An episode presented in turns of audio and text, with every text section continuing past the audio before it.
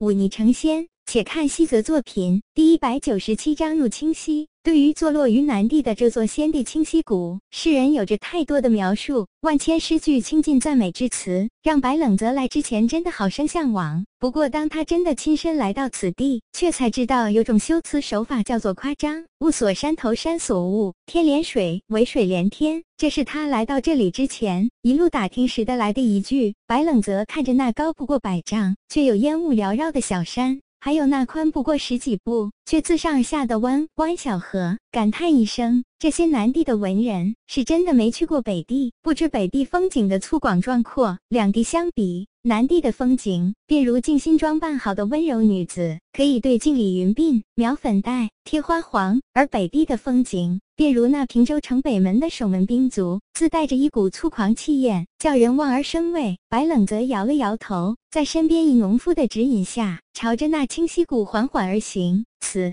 时虽是隆冬时节，不过南地温暖，白冷泽路上便换上了单衣。此时走进这四处烟雾缭绕的山里，感受着清风徐来、水珠沾身的清爽。感觉一路奔驰带来的疲惫感一扫而空。他来时便打听好了，正月刚好是清溪谷的入谷季。所谓入谷季，便是世人出入清溪谷的时节。清溪谷虽然号称化外移仙山，却毕竟不是真的神仙之所。更何况当初创立清溪谷的那位大能，一直秉持着在入世中求出世的修道理念。那么后来的这些真人将自家仙门打开，引世间又大机缘之人入内共参仙道，便不足为奇了。更何况清溪谷虽是仙府之地，那些真人却还是未登仙的凡人，那么便少不了山下信徒的香火钱。来到清溪谷的入口处，白冷泽看着那是金非金，是玉非玉，却自带一抹流光溢彩的仙府大门，刚要牵马迈步进入，却被身边那老农拉住了。这位公子，你有所不知。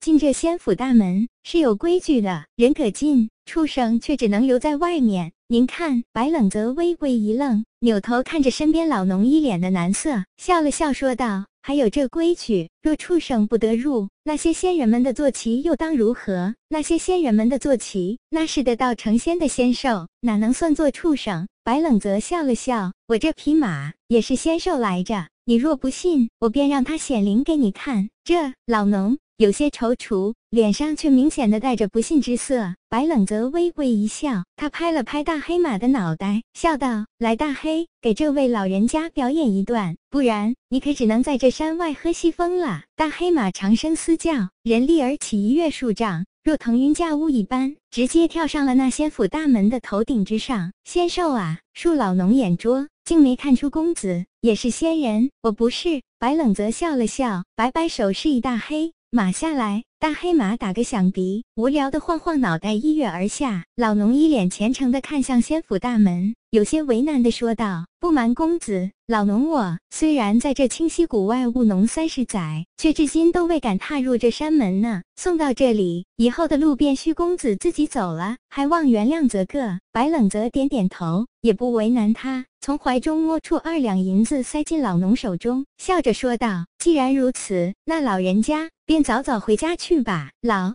农感激的点点头，又跪下来，朝着山门恭敬地磕了三个响头，这才转身离去。白冷则笑着摇摇头，他心知这些山下人对清溪谷真人的虔诚是做不得假的，这些平民最好糊弄。此时民风淳朴。民智未开，只要这些真人下山去做出一副世外高人样子，再耍两手仙术，在这些平民眼中，那便是得道成仙的仙人了。而且以此作威作福者还不在少数，没有再想这些乌七八糟的事情。白冷则清。叩仙府大门，朗声道：“平州白冷泽，特来此地与丹宗老友叶凡真一无。”这一嗓子喊得极有水准，不仅仅道出了自己的来历，更是直呼丹宗宗主的名讳，可谓嚣张至极。不过几息时间。数十名身穿灰色道服的年轻弟子已经从里面大开仙府之门，站在道路两旁恭候。甚至有一位脸上带着橙黄橙孔之色，年纪大约六旬，身穿紫色道袍的老者，都侍立在一侧，那模样简直若迎接宗主归来。白冷泽坦然受之，牵着大黑马缓缓穿过人群。他听力异于常人，听到那侍立在一旁的小道士低声道：“这位是谁？居然让齐长老亲自相迎？不是说了吗？是宗主的老友。可他看起来似乎跟我们一般年纪吧？你懂什么？宗主乃是得道高人，既然够资格做宗主的朋友，这位只怕也是得道的仙人。既然是仙人，返老还童很稀罕吗？”师兄说得有理呀，他在看我们了。晋升，白冷泽偏头微微一笑，继续向前大步而行。他看着前方投来疑惑目光的一大群衣着各不相同的年轻人，嘴角微翘。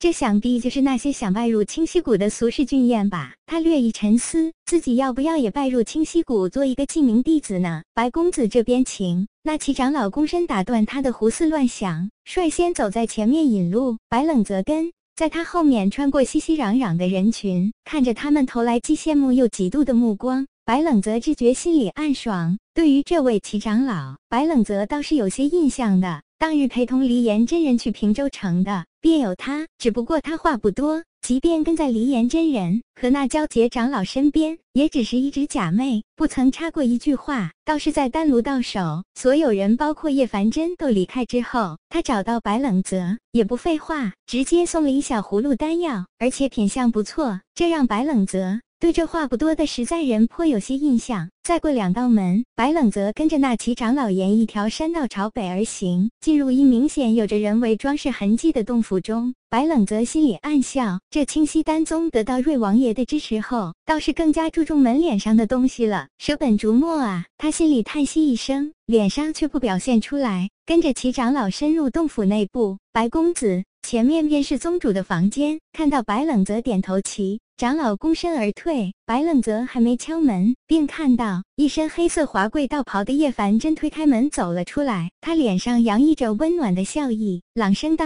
白道友，真是好久不见。”